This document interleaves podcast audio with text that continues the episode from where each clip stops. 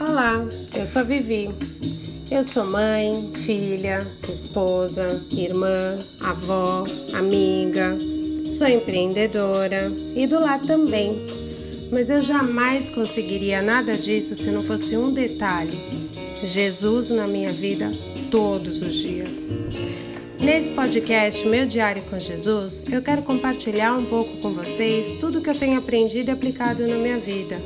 Eu poderia falar dos meus quarenta e tantos anos vividos, se eu não tivesse desperdiçado 25 deles.